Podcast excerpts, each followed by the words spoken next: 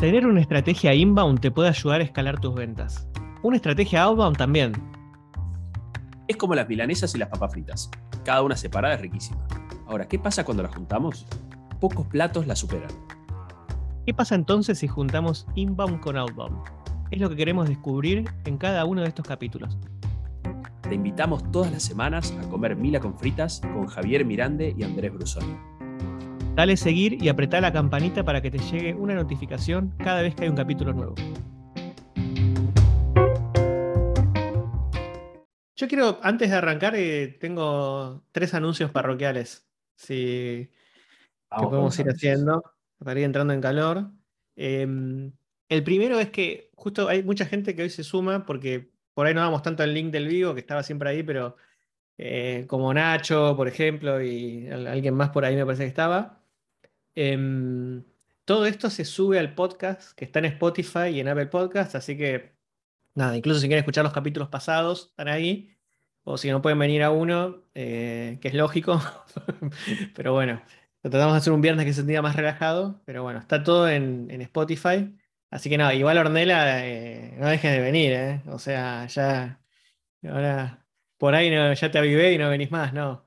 Este, así que nada. Em, eso por un lado. El segundo, em, a modo de promoción también, tengo dos promociones para hacer. La primera, que algunos habrán entrado por LinkedIn, eh, lancé el portal de trabajos de primera reunión, que es trabajos.primerareunión.com, em, para tener un poco todos estos puestos de SDR, ejecutivos, de cuenta, todo, eh, tenerlo en un solo lugar. Eh, así que por suerte ya hay como 20 puestos de trabajo. Lo que me falta ahora es eh, empezar a traer más tráfico de, candidatos, que un poco ya, ya lo fui difundiendo. Así que si saben de alguien, bueno, si están buscando trabajo, pues chequen ahí, pero si saben de alguien que esté buscando en, esto, este, incluso si, quiere, si viene alguien que se quiere iniciar como SDR, hay como, creo que la mitad de los puestos son de SDR, así que nada, hay bastante ahí para, y, son empresas copadas, por suerte. Eh, de hecho, Nacho, que está en Contabilium, subió su puesto. Regrow subió su puesto también. No sé, Juan Pablo, eh, creo que también lo subió. Pablo, que también está ahí online, mira. Están todos ahí, están todos buscando gente. Así que, ¿cómo va? Así que nada. Y bueno, y el último, y ya arrancamos, los quienes están en Buenos Aires, hoy la comunidad de primera reunión organizó una meetup por Palermo Así que si están hoy, creo que siete y media. Si, están en la comunidad, si no, avísenme y les paso el link para sumarse. Pero se juntan hoy. Creo que no hay una agenda muy clara. Me parece que va a ser más juntarse a tomar cerveza y por ahí charlar de algo, porque no hay una agenda clara. Pero bueno, nada, este, siempre salen temas de, laburo y a veces está bueno que no haya una agenda y salen las mejores charlas. Así que nada, eso, dejo de mi lado eso y Javi, eh, hoy tema este, picante. Me tiraste el otro día. Picante. Sí, sí, sí. hoy, no. Hoy, toco esas cosas que, nadie, que nadie quiere hablar. Sí. Que nadie quiere hablar en la mesa. Dijimos, bueno, de esto también se habla. Eh, bueno, un poco parodiando esto de, estar almorzando mira con fritas, que es un poco la parte de, bueno, de, los mensajes, ¿no? Que creo a nosotros nos pasa en Regrow, que es un poco una de las cuestiones que más nos preguntan o que más genera fricciones o que más incluso foco hacemos en el entrenamiento, que es cuando cómo escribir mensajes cuando usamos una estrategia outbound sobre todo. Y, y, lo aclaro porque también es para diferenciar el copy de una campaña de email marketing, que es totalmente diferente. De hecho, uno recibe una campaña de email marketing pueden ser correos más largos, incluso eh, la mayoría de los copywriters se dedican, que se dedican a copy de, mensajes y lo hacen sobre mensajes, sobre, sobre campañas de email marketing que tiene una lógica one to group o one to many, donde quizás no buscan esa personalización tan, tanto como quizás una campaña outbound, ¿no? Y tiene, tiene lógica que así sea porque en definitiva, bueno, apuntan a eso, a personas que se suscriben a un newsletter, en, el mejor de los casos.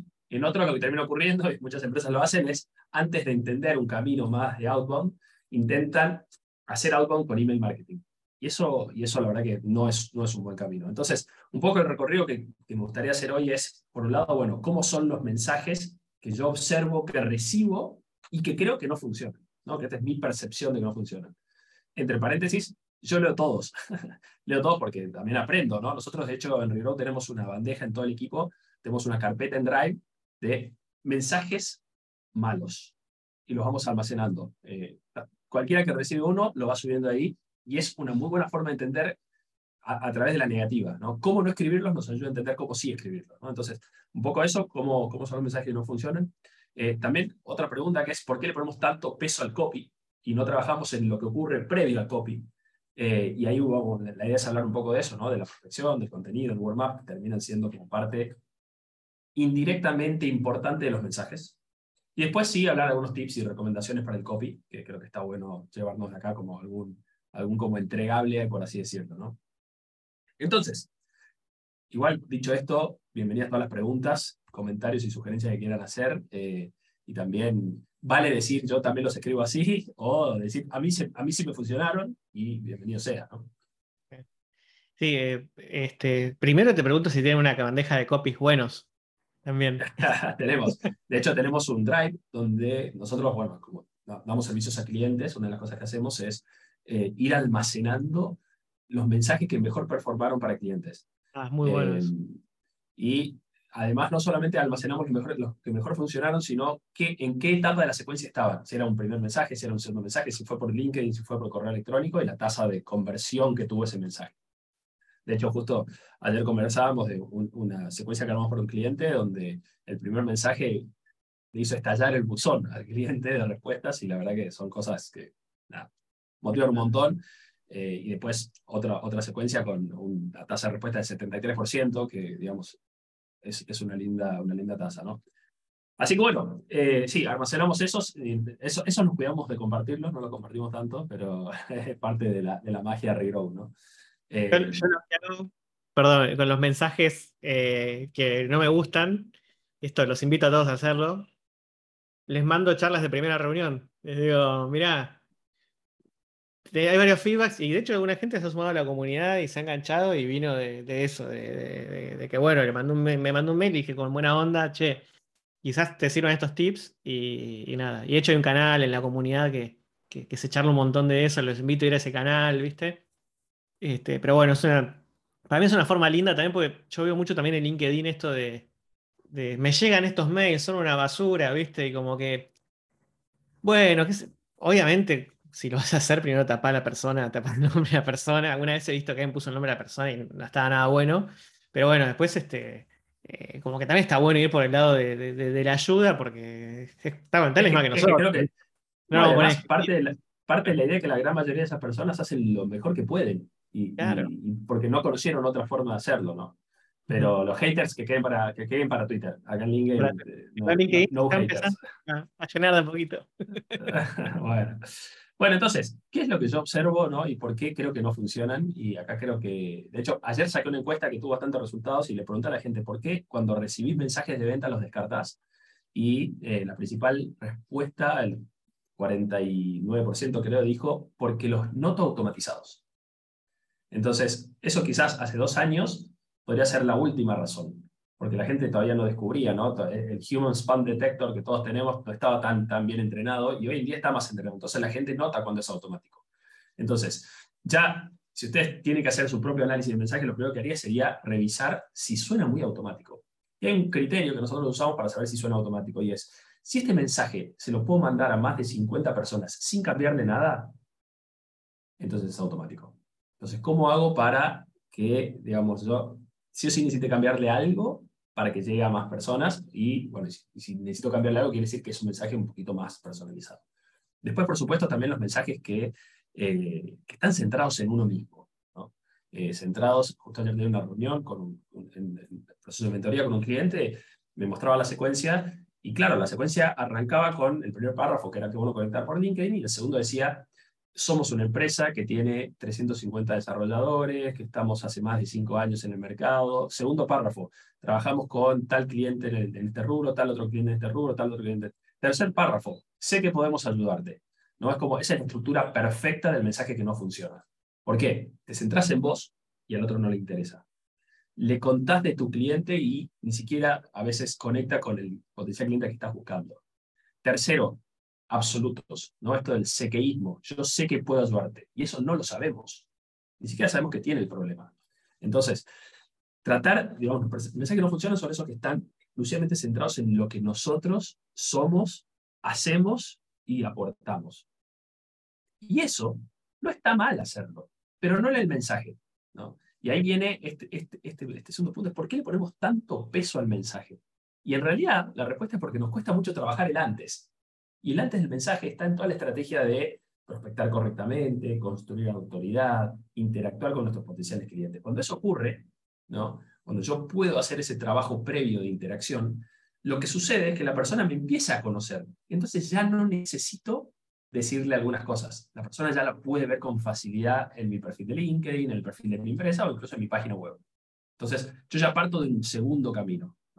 De hecho, yo, yo creo que cuando uno en su estrategia outbound hace un muy buen trabajo de contenido, de prospección anichada y de warm-up, podés mandar un mensaje que diga, hola Andrés, ¿podemos tener una reunión la semana que viene? Y la persona te va a decir que sí. Y, la gente dice, pero pará, no le estás diciendo nada. No, ya lo hiciste. Lo hiciste indirectamente, lo hiciste públicamente. Entonces, si me decís, no, no, pero le estás pidiendo la reunión el primer mensaje, perfecto, pero todo lo que hiciste antes es lo que determinó que puedas hacerlo y que te sientas seguro para hacerlo. Ahora es la parte más difícil, porque es un trabajo mucho más, más complejo trabajar en eso que decir, bueno, nada, apunto un mensaje que diga todo esto y si, y si, y si, y si pega, pega. ¿no? Entonces, mensajes que no, que, no, que no prosperan es un poco por eso, por estar como muy centrados en quién soy yo. O también mensajes que, sin haber hecho todo este trabajo previo de prospectar correctamente, hacer contenido, hacer warm-up, buscan la reunión en un primer mensaje. Entonces, una reunión con un desconocido es muy difícil. Es muy difícil que la persona acepte tu conexión, reciba tu mensaje y vos lo invites a reunirte y ya te diga que sí. Ojo, puede que funcione, pero es casualidad. ¿Por qué es casualidad? Porque resulta que justo dentro de un grupo de 100 personas diste con uno que efectivamente ese día tuvo un problema y dijo, bueno, estoy buscando estas soluciones. O, ya está proactivamente buscando soluciones, por ejemplo, está buscando un desarrollador de software y justo le mandaste el mensaje y ya estaba buscando y ya un poco entendió eso y dijo, bueno, a ver, tengamos la conversación. Pero el problema es que eso no es predecible, eso es pura casualidad. Entonces, cuando nosotros buscamos una reunión en un primer mensaje con un desconocido, estamos como abusando de la confianza. Y si encima eso lo combinamos con un mensaje, no digo automático, pero sí inmediato, peor todavía. ¿Y qué es un mensaje inmediato? Es, yo envío una solicitud de conexión, la persona acepta e inmediatamente le mando un mensaje queriendo agendar una.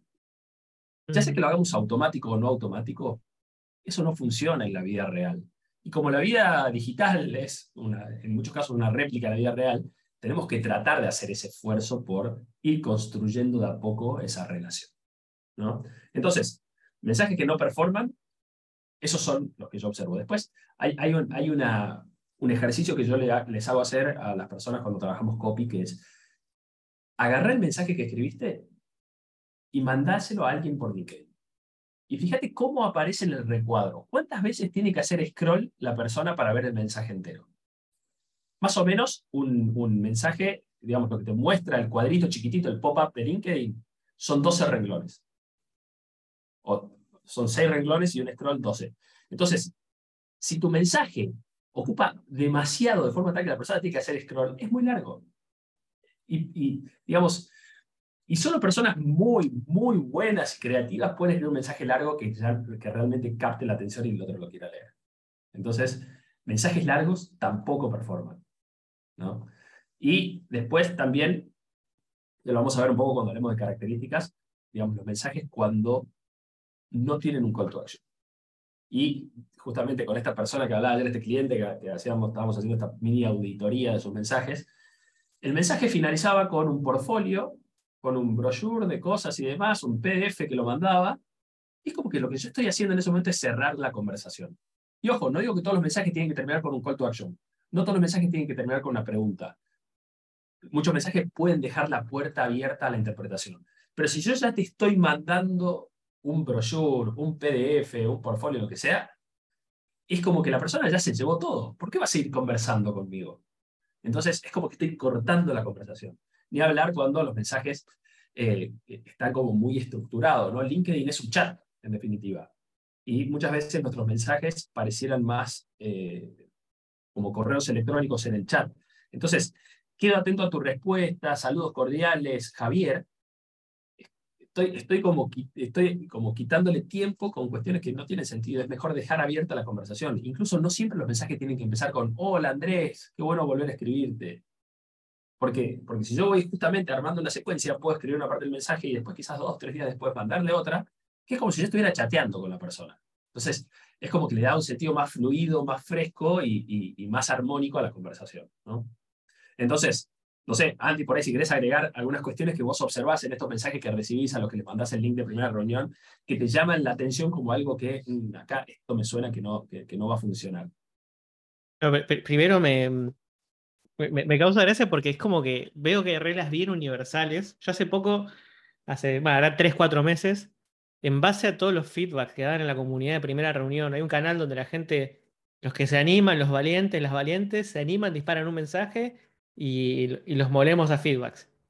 Y yo hice un posteo en base a eso, en base a todos los feedbacks que veía, y están súper alineados sobre todo esto de el ratio de yo-vos, este, eh, el, tema del call to action. Bueno, ya había un par ahí que, que, ahí nombraste que, que, estaban alineados. Y mi primera observación tiene que ver con esto de esto que hablas de. Yo, yo lo llamo, en realidad se lo robé a Josh Brown, que saben que es muy crack en esto en Estados Unidos que él habla del aliento a comisión, ¿no? Entonces, es como que es re loco porque es como que visualmente vos ves algunos mails y ya con abrirlos y sin leerlos los, te los sacás, porque uno tiene, y es un mail que son, Andrés, ¿cómo estás? Soy, ta, ta, ta, tres bullet points, agendemos una reunión. Esa es como el, la estructura de la que tenemos que romper porque están todos nuestros, nuestros prospectos este, recibiendo ese mensaje. Y el otro punto que me parece súper interesante que ustedes en Regrow también le dan un montón de, importancia y, yo también empecé a adoptar ese, ese mindset, es eso que decís de, de, que nos conozcan antes, ¿no? Y yo creo que, no sé vos por qué crees que, que hay, eh, que hay tan poco esfuerzo en eso. Eh, ¿Es por una cuestión de cortoplacismo? ¿Vos, vos, ¿Por qué crees que no se trabaja tanto en eso? ¿O es porque por ahí Predictable Revenue nunca te habló de eso cuando lo escribieron y, ahora sí. Bueno, ayer una persona me decía, bueno, pero pará, estamos aplicando el, el, Predictable Revenue. Sí, le digo, pero ellos son Salesforce. Vos sos una pyme de 40 personas. Entonces, hay lógicas diferentes. Pero yo creo que hay una combinación mortal.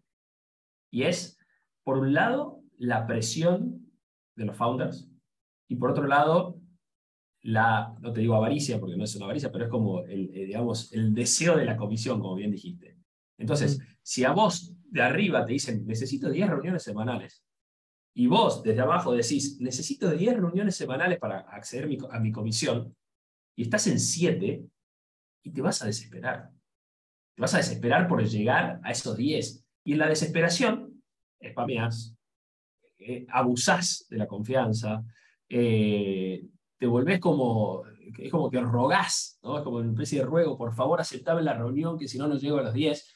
Y incluso he escuchado de, de, personas que pagan, pagan por tener una reunión, como te pago para que vengas a una reunión, ¿no? empresas que están más grandes. Entonces yo creo que tiene que ver con esa combinación. Y por otro lado, además, quizás el factor más complejo de resolver, y es que los equipos comerciales están muy desmembrados de marketing. Y los perfiles comerciales les cuesta mucho la parte creativa de generar contenido. Y al mismo tiempo sienten que pierden el tiempo cuando están eh, esto, comentando o generando interacciones por, por LinkedIn. Es como que cuando vos más te sacas el chip venta, más posibilidades o más tiempo o más relevancia le tomás al hecho de, eh, de conocerte con la otra persona previamente. E, e, es re loco porque eh, ventas es quien más habla con los clientes este, y que tiene, o sea, es sentarse y tener muy claros esos mensajes, pero yo también, yo mucho tiempo obviamente vendí, prospecté y, me pongo en, el Andrés de ese momento, digo, lo veo hoy y digo, nada, era un, me, tenía que dedicar un tiempo a hacer eso, pero bueno, en ese momento, viste, vos decís, che, este, tengo que generar las reuniones, tengo que ir al grano, la gente no quiere que, viste, no quiero que pierdan la atención con otra cosa, este, y, nada, y es, y es algo súper interesante de, de poder plantearse uno como vendedor, cómo puedo tener conversaciones cualitativas de, negocios y que después mi producto tenga sentido en eso, digamos, ¿no? Ese es un poco por ahí, uno de los desafíos. Sí, quizás también eh, hizo un punto más y tiene que ver con que a veces estamos como, tenemos como tapa ojeras o no sé cómo, cómo llamarles, es como que nos ponemos unos anteojos que nos hacen ver que todas las personas que no compran nuestros productos son unos, son, no se dan cuenta, ¿no? Pero si lo que tengo yo en mis manos es oro en polvo, ¿cómo no vas a querer tener, una reunión conmigo? en realidad tiene que ver con eso, es, yo creo que le soluciono la vida a todos, en realidad no hice el análisis previo.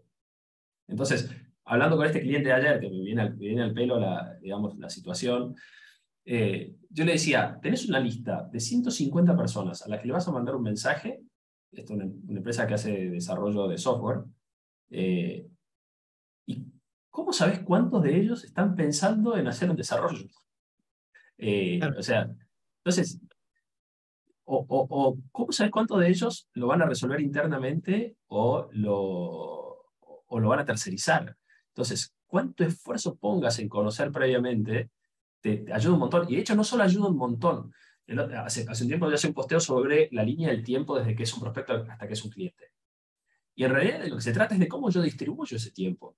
Entonces, si yo arranco muy rápido, tipo conecto, me acepta, envío mensaje y después follow up, follow up, follow up, follow up, follow up, no solamente te hartás, hartás a la persona, sino que se te, acaban las herramientas creativas.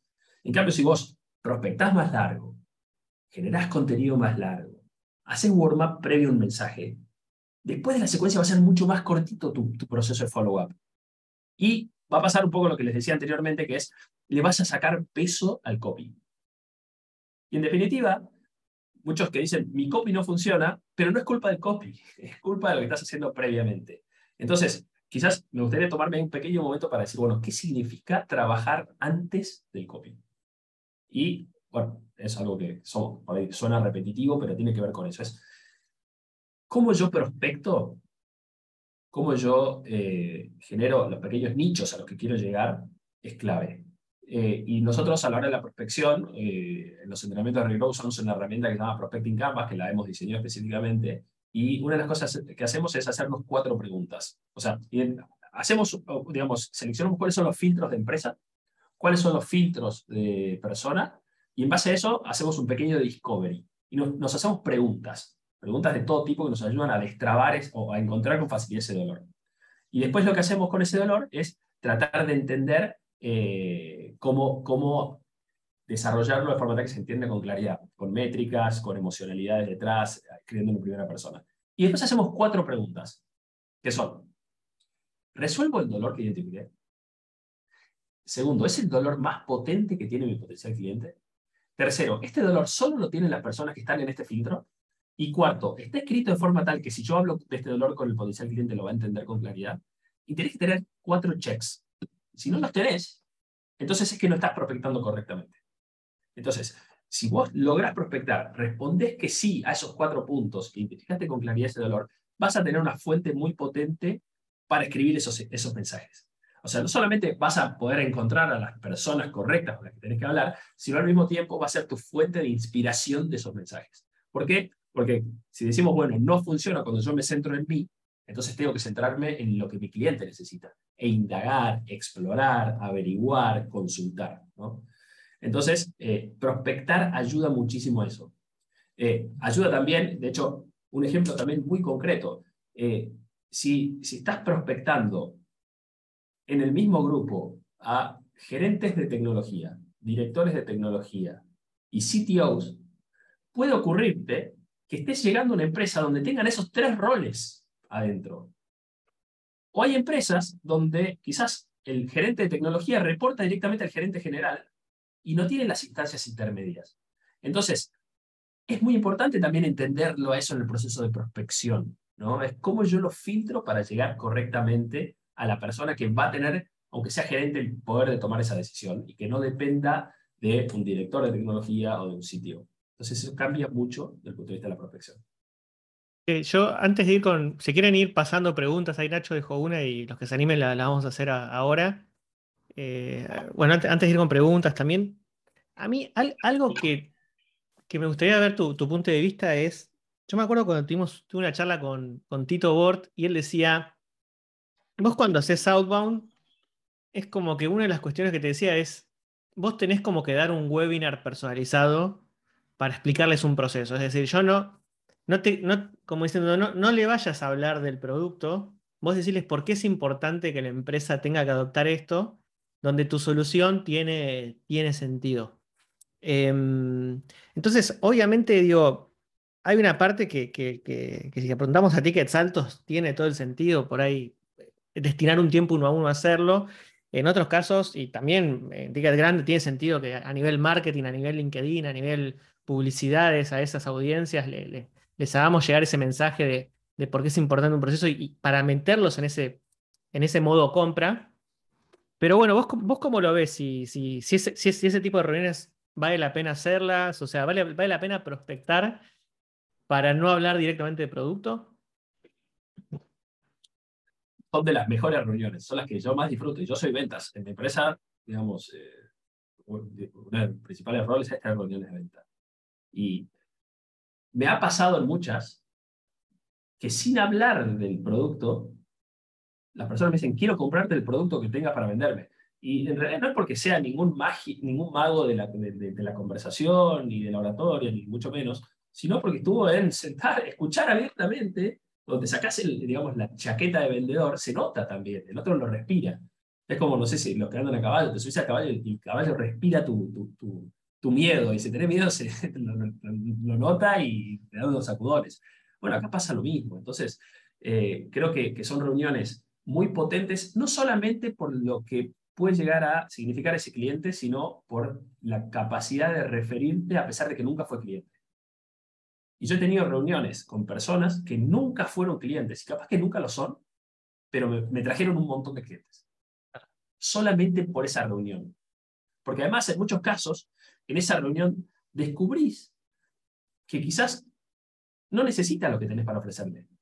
Entonces, no hay peor cosa que venderle algo a alguien que no lo necesita. Pero sí, por lo menos, conoce quién lo necesite y lo entendió con mucha claridad y pasa a ser como una especie de evangelizador. Con lo cual, creo que son reuniones muy potentes. Obviamente, quizás muchos estarán pensando, bueno, igual yo tengo que salir a vender, no puedo llenarme ese tipo de reuniones. Pero, y, acá, bueno, un poco dejo, dejo, dejo la pregunta de, de Nacho que, nos va a dar pie también para responder a eso.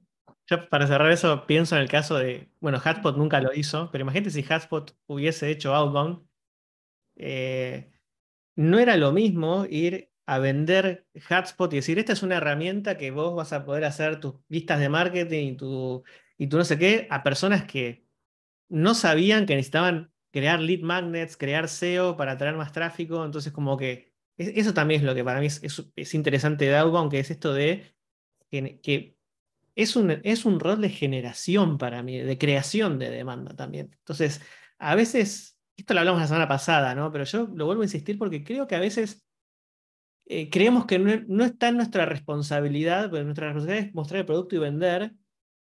Y, hay un trabajo previo que para mí es, es, importante que lo tengamos claro. Pero bueno, este, si querés pasamos a la pregunta de, de Nacho. Vale. Cuando, muchachos. Em, hay un poco lo que nos pasa a nosotros, es que el ticket es bajo y nuestro cliente no está en LinkedIn, ¿no? Entonces nosotros queremos hacer outbound y salir a buscar clientes y nos metemos en secuencias del estilo de le mando un mail con artículos de interés, con contenido, como para despertar un, una necesidad y después un follow-up de eh, la empresa y el producto. Pero mencionabas esto, Javier, de, eh, de conocerlo y de empezar a contactarle, mostrarle contenido, que por fuera de LinkedIn lo veo muy difícil. O sea, en LinkedIn vos, me acuerdo que, lo vimos en, algunos de, tus cursos, lo, lo mencionabas muy bien, empezás a interactuar en posteos donde el cliente interactúe, le, le, le likeas comentarios y se los respondes, cosas así, cosas que te vaya conociendo. Pero por fuera de LinkedIn, ¿cómo haces eso? Sí, o sea, eh, ahí es como básicamente es ir a, pescar donde está el cardumen, ¿no? poniendo ahí terminología más, más, más fluviales de, ríos y de pesca. O sea, eh, es difícil pensar en hablarle del lugar en donde no están. Hay que sintonizar el mismo canal.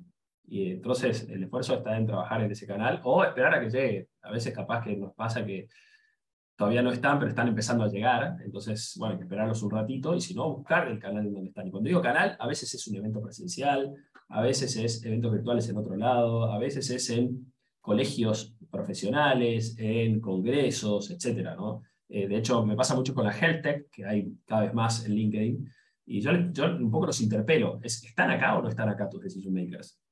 ¿Siguen siendo médicos o son ah, eh, personas que están en el rubro de salud pero no son médicos?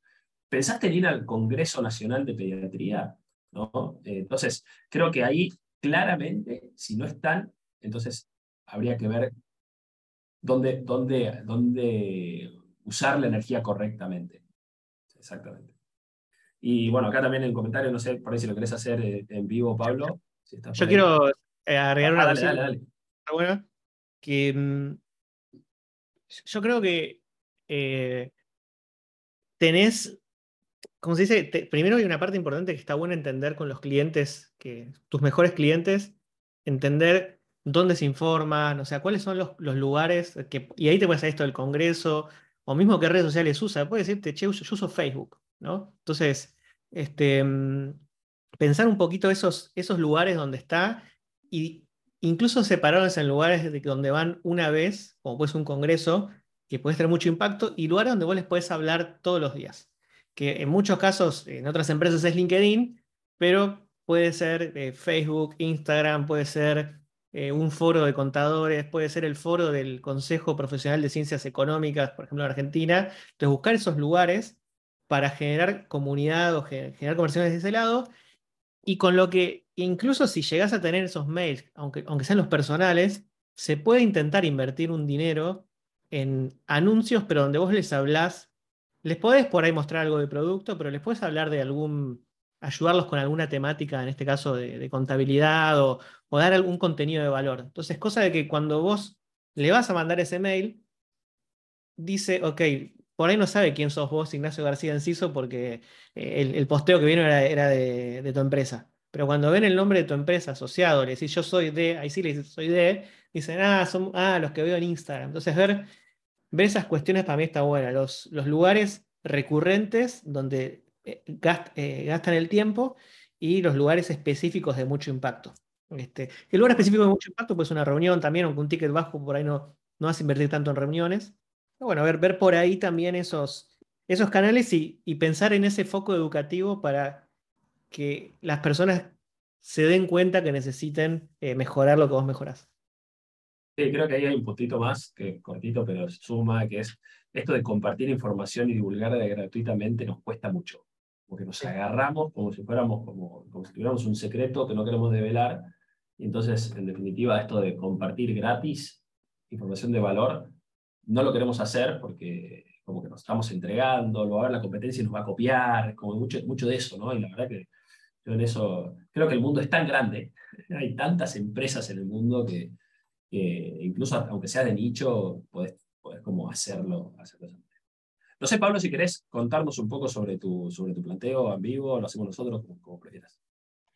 Este, sí, yo a ver lo que, lo que a veces por ahí me pasa, es más reflexivo por ahí el, asunto, es que uno a veces se tienta, porque yo cada vez estoy recontra de acuerdo con el camino que plantean ustedes y hace rato que lo sigo, pero bueno, a veces también por charlas con, la gente, digo los de arriba, por, a, quien uno reporta, como que dice, bueno, pero no cuesta mandar un mensaje, porque es verdad, o sea, hacerlo masivo y mandar un montón de mensajes no cuesta nada, aunque todos sabemos que el rate de conversión, o sea, porque algo hay, porque es verdad que hay algún resultado hay, pero es malo, entonces a veces, ¿cómo convencer? O sea, igual es por ahí más personal también, ¿no? Pero ¿cómo convencer, decir, che, bueno, pero pará, porque la estrategia tiene que ir por otro lado, tenemos que parar un poco con esto de tirotear a todos lados. Si ven cada vez estamos anichando más y demás, por ahí la dificultad está de, dejar pastar, digamos, un tiempo para esto que decís vos, de ir alimentando ese warming, para después, pumba, ir. Eh, nada, fue más como reflexivo, una cuestión por ahí personal que me pasa, nada más eso, lo que lo compartía. Es que lo que le pasa a Pablo le pasa a un montón de personas, creo que están en esa encrucijada, y le pasa a un montón de personas que también toman las decisiones. No creo que todos lo hagan a la ligera, como diciendo, dale para adelante que no cuesta nada. Yo creo que también lo miden. Creo, creo que hay dos costos, en realidad, que son muy potentes. Una es tu marca. Es cada, si, si a decir, bueno, cada 100 uno me contesta, bueno, hay 99 que quizás dijeron, nunca voy a contratar esta marca por lo pesados que son. Y después hay otro costo, que es cuando se acabe yo justamente le planteaba a este cliente, eh, decía, o sea, tus campañas tienen 400 eh, contactos. Está bien, eh, hay, hay un montón. Y cuando se acaba, ¿en qué? ¿no? Es, como, es como el concepto de, Está muy relacionado al tema de, como del impacto ambiental de las cosas que hacemos, ¿no? Es, che, consumamos petróleo y nada, vivamos la fiesta ahora, ¿no? Y cuando se acabe, ¿qué? O cuando el daño ecológico sea tan grande, ¿qué? Y ahí creo que hay una responsabilidad. Ahora, lo que yo les digo es, no cambies tu estrategia al 100%, no, no hagas un giro de 180 grados. Pediles, decirles, voy, voy a estar trabajando en un proyecto, en un side project específico de, eh, eh, para, para, hacerlo de otra manera. Y eh, con eso, digamos, no cambiar, sino ir haciéndolo en paralelo. Pero al mismo tiempo hay algunos tips específicamente sobre copy que puedes ir incorporando aunque tu estrategia sea de escala. ¿no? Entonces es un poco lo que gustaría que, que se lleven ahora, digamos. Acá María le dice, a veces cuando a hacer warm-up, pasa que tus perfiles en LinkedIn solo comparten cosas que, que ven sin comentarios. Fotos de festejos en la oficina, o felicidades, un curso que terminó, y eso hace difícil que decirles. Sin dudas, o sea, eh, a veces ocurre. Ojo, porque a veces incluso aunque hagan eso, sirve estar. Eh, a veces también sirve trabajar el warm-up sobre los posteos de la empresa. A veces sirve trabajar el warm-up sobre el posteo de los influencers que ellos siguen me pasó hace poco que una persona escribió un comentario, escribió un posteo. Él no era mi target, pero sí tenía muchos contactos que eran mi target. Yo le escribí un comentario e inmediatamente una persona me agregó y me dijo, vi tu comentario en el posteo de Juancito, me gustaría conocer un poco lo que hacen en Reno.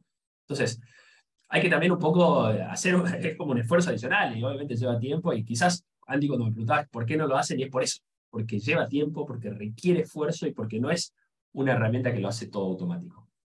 De hecho, yo creo que la automatización en el mundo lo que más está trayendo es la importancia de las personas y del contacto humano y lo que hay detrás de las personas que hacen las cosas.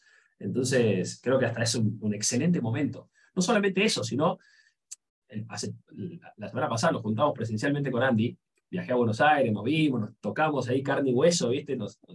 fuera de las cámaras, y, realmente eh, Quizás en un mundo donde no hubiera ocurrido pandemia y demás, eh, si te veo o no te veo, bueno, da igual.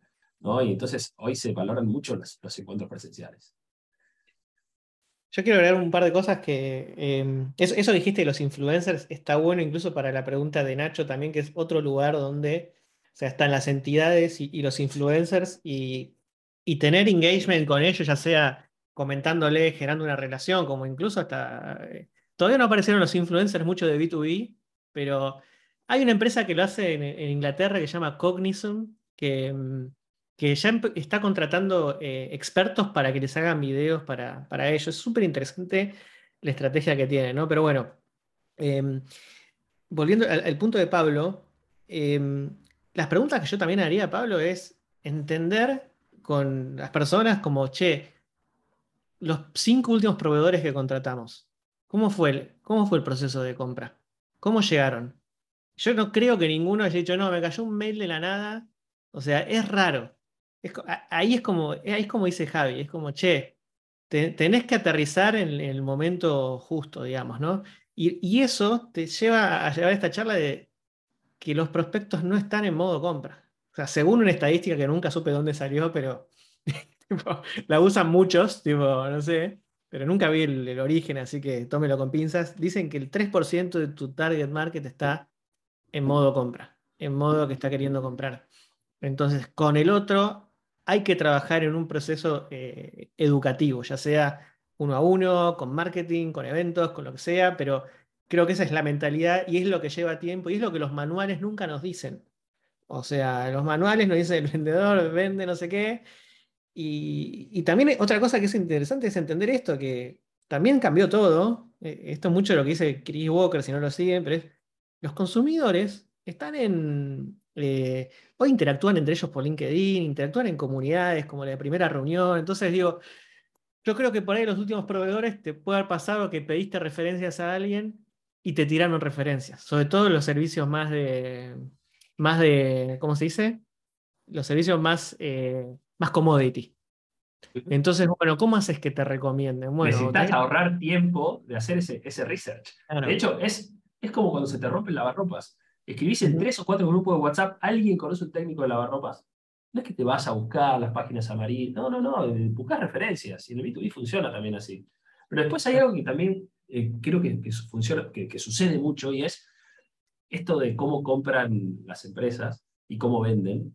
Y es, yo creo que hay muchos founders o, digamos, o, CEOs de empresas y demás que suelen postear, estoy harto de recibir mensajes de LinkedIn, de spam, y después van a su equipo comercial y dicen, necesito 10 reuniones semanales, fíjate cómo las conseguís. Entonces, es como, no quiero que me hagan esto, pero si mis comerciales lo hacen, bueno, está bien que lo hagan. ¿no? Entonces es como un poco esa doble, doble cara de la moneda que no está buena tampoco. ¿no? Entonces creo que es parte de tomar conciencia, es cómo, cómo les, estoy exigiendo a mis comerciales que operen y cómo lo, eh, cómo lo vivo yo como, cuando me quieren vender. ¿no? Bueno, eh, me gustaría un poco tocar cuáles son algunos tips, o sea, eh, tips de mensajes. O sea, no, y acá volvemos a lo que con Andy siempre decimos, no hay, nosotros no, no, venimos a traer fórmulas secretas, venimos a hacer preguntas que quizás nadie quiere hacer, a, poner sobre la mesa temas que quizás no tienen una única solución. Eh, pero sí, yo creo que hay tips eh, que ayudan a bueno, obtener mejores resultados o al menos a, eh, a tratar de cambiar el enfoque. O al menos, si yo soy un, un, uno de los tantos proveedores que le escribe al mismo buyer persona, por lo menos no sonar como los otros, otros ocho que también le están escribiendo. ¿no? Eh, y, y quizá me gustaría tomar cinco. El primero es la cuestión de la estructura, el segundo es una cuestión idiomática, el tercero es el perfil, el cuarto tiene que ver con la secuencia y la oportunidad, el quinto tiene que ver con la revisión y validación. Entonces, tema estructura, el mensaje tiene que tener una estructura armónica y fresca, me gusta decir. ¿Qué quiere decir fresca? Es no puedo mandar todo un choclo gigante. Tengo que entender dónde lo estoy escribiendo. Si es un mail, puede ir más largo. ¿no? Y acá olvidémonos de la clase de literatura o de la tesis que tuvimos que preparar en la licenciatura. ¿Por qué? Porque ahí hay reglas para escribir que no necesariamente son las mismas reglas que aplican acá. Entonces, separemos los párrafos. O, por ejemplo, no digamos, hola, soy Javier de Rigro, CEO de Rigro Academy, porque ya lo dice mi perfil arriba en el mensaje. Ahorremos palabras. Separemos los párrafos, tratamos de, tratemos de escribir pensando en cómo lo lee la otra persona. Normalmente leemos de a tres palabras. Consumimos por bytes, entonces escribamos en bytes. Tratemos de escribir fresco, escribimos, tratamos de escribir como, hablé, como hablamos, no, no acartonado, no estructurado o no justamente que parezca un copy-paste. ¿no? no porque el copy-paste no funcione, sino porque a veces eso se nota. Segundo, tema idioma, o más que idioma, idiosincrasia. Cuidemos mucho cómo queremos o a quién le estamos vendiendo. Si nosotros somos de Argentina, y lamentablemente sonamos feo afuera. Entonces, quizás al resto de, todo, de, toda Latinoamérica, que está más, salvo Costa Rica, que también un poco habla más como nosotros, que están acostumbrados al tú, quizás, por más que después en la reunión no podamos mantener el mismo tono, por lo menos, siguen los mensajes. Y si nos cuesta escribirlo en un, en un castellano más universal, al menos cuidemos de algunas palabras. Y esto que quiere decir es, hay palabras que significan cosas totalmente diferentes en un lugar y el otro. Entonces, hagamos un mini trabajo de validación, eh, a ver si lo que estamos escribiendo se va a entender como lo estamos diciendo en, el lugar al, que queremos ir. Tercer punto, el perfil al que le, al que le hablamos. Y acá eso nos, nos, da a entender que no existe una única regla, o receta mágica. Probablemente eh, perfiles más, eh, digamos, de, de, carreras o de posiciones más sociales, recursos humanos, marketing, incluso comerciales, están más acostumbrados a explayarse, a escribir pero perfiles técnicos no. Necesitan corto, conciso, necesitan preguntas por sí o por no. Incluso en algunos casos eh, escuché que me ponen directamente el botón. Eh, elegí el botón que, si querés tener la reunión, hace clic acá y si no, hace clic acá. Entonces, pensemos a quién le estamos escribiendo para que nos ayude a entender cómo, cómo vamos a hablar. Muchas veces el perfil al que le estamos hablando quiere que quien le hable sea uno como él. Entonces, quizás a la hora de elegir el equipo comercial que vamos, que vamos a tener, que ese comercial haya tenido experiencia como tecnológico, ¿no? que haya sido un desarrollador que ya no quiere desarrollar, quiere ser vendedor. Entonces, esa sensación de hablar eh, entre iguales es muy, muy importante. El cuarto punto, secuencia y oportunidad. Es, no todo se resuelve en un único mensaje.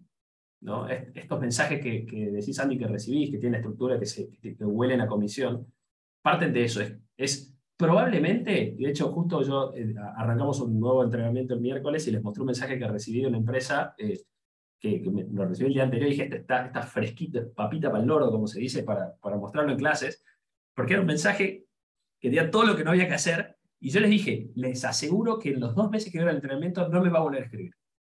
Entonces, tratemos de distribuir nuestra conversación en más de un mensaje, que de alguna manera se conecte uno con el otro, no, no sea un saltar de uno a otro, sino que vayan conectando, que vayan contando una mini historia entre ellos y que, eh, justamente tengan esta posibilidad de secuencialidad.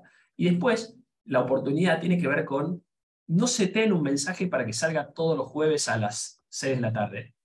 Porque capaz que es justo el día en que, en que, en que tu potencial cliente lleva a su hijo a natación o tiene reunión semanal con su equipo, lo que sea. Entonces, ir variando el día y la hora también ayuda a ver en qué momento yo estoy captando la atención de esta persona. Y por último, el último punto tiene que ver con la revisión y validación. Y acá viene el secreto de los nichos. Cuando yo hago mensajes para nichos, lo que hago es hacer microexperimentos y entender qué sucedió. Les cuento un caso. Hicimos un mensaje para, para un cliente al que le llevamos un poco de la implementación de su estrategia de growth. Hicimos un mensaje con una solicitud de conexión. Y tuvimos una altísima tasa de respuesta, pero no nos llevaba a la reunión. Entonces, eso nos ayudó a entender que ese mensaje no iba a funcionar. fuimos a la siguiente, conexión sin mensaje. Tuvo igual tasa de aceptación, pero en la conversación con los mensajes siguientes fue mucho mejor. Entonces, el proceso de eh, pensar en tu estrategia en base a pequeños grupos te ayudan a, y, además que no los lanzas todos en simultáneo, te ayudan a arrancar con uno, dejar pasar un tiempo y arrancar con la siguiente. Entonces, tu aprendizaje de cómo fue tu conexión, cómo fue tu primer mensaje, cómo fue tu segundo, la vas a capitalizar para saber qué variables le vas a, dar al segundo, a, la segunda campaña. Entonces, todo el proceso de, de todo ese growth mindset de probar, sacar resultados, métricas, validar y volver a probar es fundamental. Así que, bueno, esos son un poco los, tips. Si, pensaban tips de usar esta primera oración, usar este segundo mensaje, usar esta pregunta de call to action, esos no funcionan y nunca se los voy a dar porque no conozco quiénes son sus clientes, qué servicio ofrecen y sería un, mentiroso si le dijera que tengo un mensaje mágico que sí o sí funciona. No va a funcionar y va a depender de cuánto conozcas a tu potencial cliente. Mm, yo siempre cuento que, lo conté, en, Pablo estuvo en el curso también y yo hice mucho tiempo un taller de creatividad, literaria y terminas viendo muchas cosas de redacción y algo súper interesante que cuando hablabas de esto era eh, leer el mensaje en voz alta. O sea, pero en voz alta, no leerlo para uno. Leerlo en voz alta es como la persona lo va a leer para adentro. O sea, tiene las, las puntuaciones, las comas, todo. Eso es como que la respiración, la pausa para respirar incluso. Eso, exacto. y en este caso para procesar una idea. Y de hecho esto está vinculado a otra cosa que me decía él, que decía una novedad por oración, me, decía él. Entonces, yo en una oración no te puedo contar A y B. Yo te cuento A, punto. Te cuento B. Entonces, te doy tiempo. Pero si no, no, no me hilás. Entonces, como que eso, eso me pareció un tip copado. Em, estoy viendo acá las notas que hice mientras hablabas. Em, el otro punto con lo de la secuencia que hablabas, también esto de. Hay que jugársela un poco. O sea, vos vas a conocer a tu buyer persona y sabes que le puedes resolver tres pains, ponele, o cuatro pains, o, o le puedes mostrar el pain de diferentes formas. Pero jugate con uno. Y usa el, usa el otro en otros correos, digo. O sea, no, no escupas todo de una no lo vomites, porque la gente se ensucia. No, no, pero digamos como que, mm, que no, no, nada, no, nos terminamos perdiendo. Entonces a veces, viste, cuando dicen esto de menos es más, bueno, reaplica acá. Pero además te sumo algo, que, algún efecto que tiene, que la gente necesita reducir su, las cuestiones a resolver. Cuando vos le hablas de tres problemas, es como que estás hablando de tres, y, sobre qué te hablo, sobre qué continúa la conversación. Entonces, eh, reducirlo lo hace más fácil para el otro decir, bueno, seguimos sobre esto. Y, y, lo último que viene vinculado con, con, lo que hablábamos es esto. Por ahí, vos vas a tener, hay gente que tiene productos que son totalmente nuevos y que es esto, que vos tenés que a la gente darle a entender un proceso y hay productos que hay un pain súper latente y podés ir un poquito más al hueso, yo creo. Entonces, bueno, es también identificar en qué estamos. Yo creo que muchas veces el error que pasa es este, que tenemos productos que hay un potencial, pero que tenemos un ciclo de venta más largo y estamos hablándole a la persona como si vino de inbound y nos quiso, este, nos quiere contratar hoy. Eh, y entonces ahí es donde, donde está esa desconexión, digamos, ¿no? Entonces, nada, esos son también mis, mis puntos ahí asociados a eso. Y de hecho, creo que ahí es el trabajo de, de los hand risers, que, es muy bueno. Es decir, bueno, yo hago el segmento y de ahí de ese segmento filtro. Primero, si son activos en LinkedIn. Y cuando digo activos, es activos posta. Y segundo, ¿cuántos hand risers son? Por ejemplo, no sé, el ejemplo más fácil que me sale ahora a, digamos, acá al aire es eh, haces outsourcing o haces staffing y la empresa tiene posteos de búsquedas abiertas. Y, y digamos, y no solamente eso, ves que repiten búsquedas. Entonces hizo una búsqueda y, si no encontraron, quiere decir que bueno, sigue buscando. Entonces, eh, son, son posibilidades muy latentes, ¿no? El problema está latente. Entonces, necesita cirugía. No, no, no, es un antibiótico que dura más. Entonces creo que también es eso, buscar quiénes son esos hand risers, que en algunos casos es más fácil de detectar y en otros no. Sí.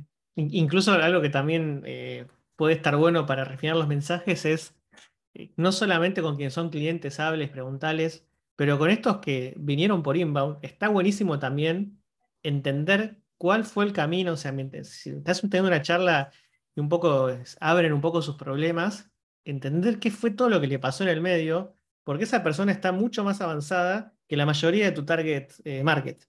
Entonces, esas son las frases, las palabras que a vos más te pueden servir para después poner en una conversación eh, en frío, por así decirlo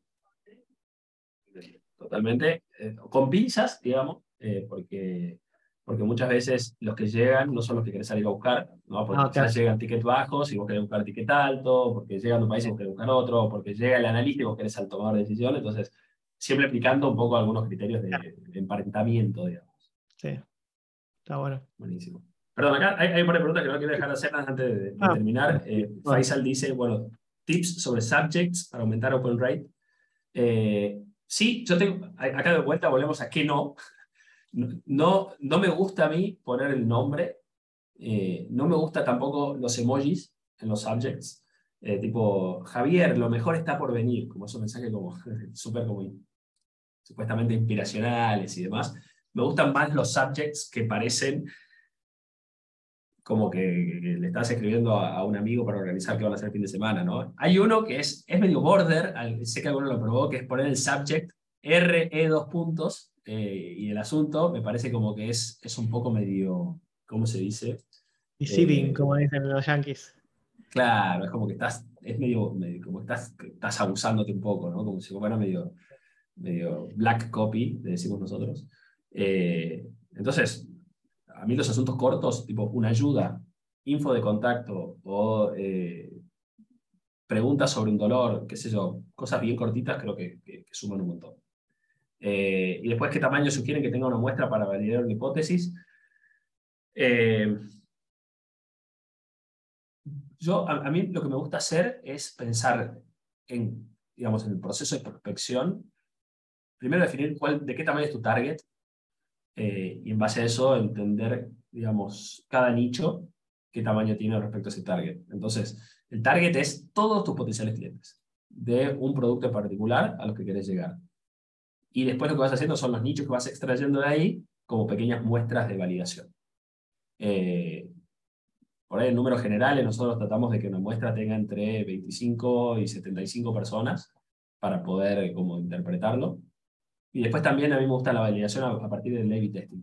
Que, eh, de hecho, el otro día nos pasaba, eh, justo conversando con el cliente, bueno, cuál es, va a ser el call to action, y me decía, siento que el call to action abre mucho la conversación, pero no le estoy contando lo que, lo que hacemos, entonces le dijimos, bueno, hagamos un A-B testing con un call to action y otro call to action. Entonces, ese A-B testing tiene que ser lo más chiquitito posible el cambio y siempre trabajando sobre el mismo segmento específico. Entonces, una lista específica que haces el A-B testing. Si vos haces un A-B testing tratando de validar eh, personas de diferentes grupos, diferentes segmentos, diferentes roles, etcétera, es como que no vas a entender después cuál fue la razón por la que uno funcionó y el otro no.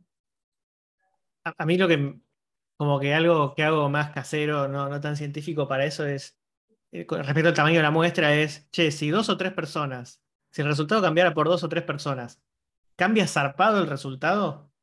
Entonces como que, si, es como, che, y sí, entonces por ahí la muestra es chica. Y hay herramientas para comparar A-B testing, que creo que googleás delta, variación delta, calcular variación delta o algo así, donde vos le das una muestra muy chica si querés, pero te dice, sí, es significativo, digo, por más que Tipo, mandaste un mail a 10 personas, eh, mandaste 10 mails de A, 10 mails de B, y uno te respondió uno, otro te respondieron 8, el delta es tan zarpado que aunque la muestra es chica, sabes que, que tenés que ir por ahí. Em, creo, creo, que también un poco esto de hablar del target también ayuda a eso. Es, bueno, ¿cuáles son todos tus, se supone que con la muestra, digamos, bueno, ¿cuáles son todos tus potenciales clientes? Bueno, son 50.000, hiciste una campaña con 25, es una muestra y no, no lo ves. Claro. ¿no? Vas a decir, bueno, está bien, de los 50.000 voy a reducir a los que son activos en LinkedIn. Bueno, voy a muestrear sobre estos activos en LinkedIn que no son 50.000, sino que son 300. Ah, bueno, hay 25 sobre 300 tienen mayor impacto. Entonces, y, lo otro de los rates, que esto de los, los, asuntos deceiving y todo, es como que no nos engañemos en decir, che, yo tengo que subir el open rate, o ese, es una, algo que pienso yo, que no nos engañemos en tengo que subir el open rate para que vean mi mensaje, eh, y si después ese open rate no se condice con el reply rate, evidentemente es que algo... Entonces, para evitar eso. Y lo otro que está bueno es medir eh, la negatividad y la positividad de las respuestas en la medida de lo posible. Entonces, vos ahí también, porque digamos, engañar a los números también es fácil. Este, es lo que yo digo siempre. Yo pongo en un mail asunto aguante Hitler y seguramente tenga un open rate alto y un reply rate altísimo diciéndome, bueno, no sé, este, eh, quizás alguna, alguna, positiva, no sé, me preocuparía, pero bueno. O, curso, regalo un billón de dólares en el asunto, o curso gratis, eh, curso de 500 dólares te lo hago gratis, y después eso no ocurre, y solamente para aumentar el open rate tampoco, tampoco tiene ningún tipo de sentido.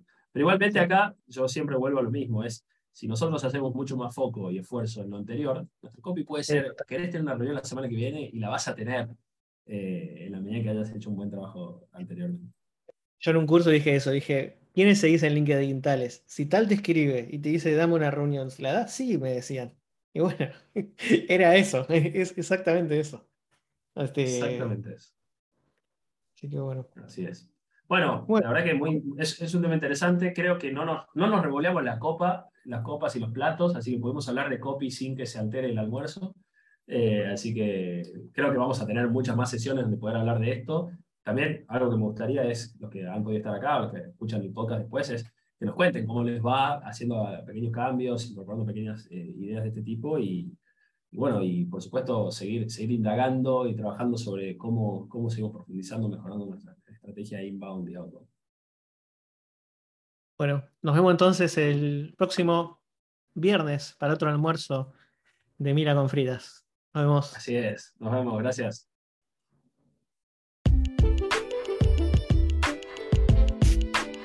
Gracias por escuchar otro capítulo de Mila con Fritas. Si te gusta este podcast, te agradecemos si lo puedes calificar con 5 estrellas en Spotify. No olvides seguirnos en LinkedIn.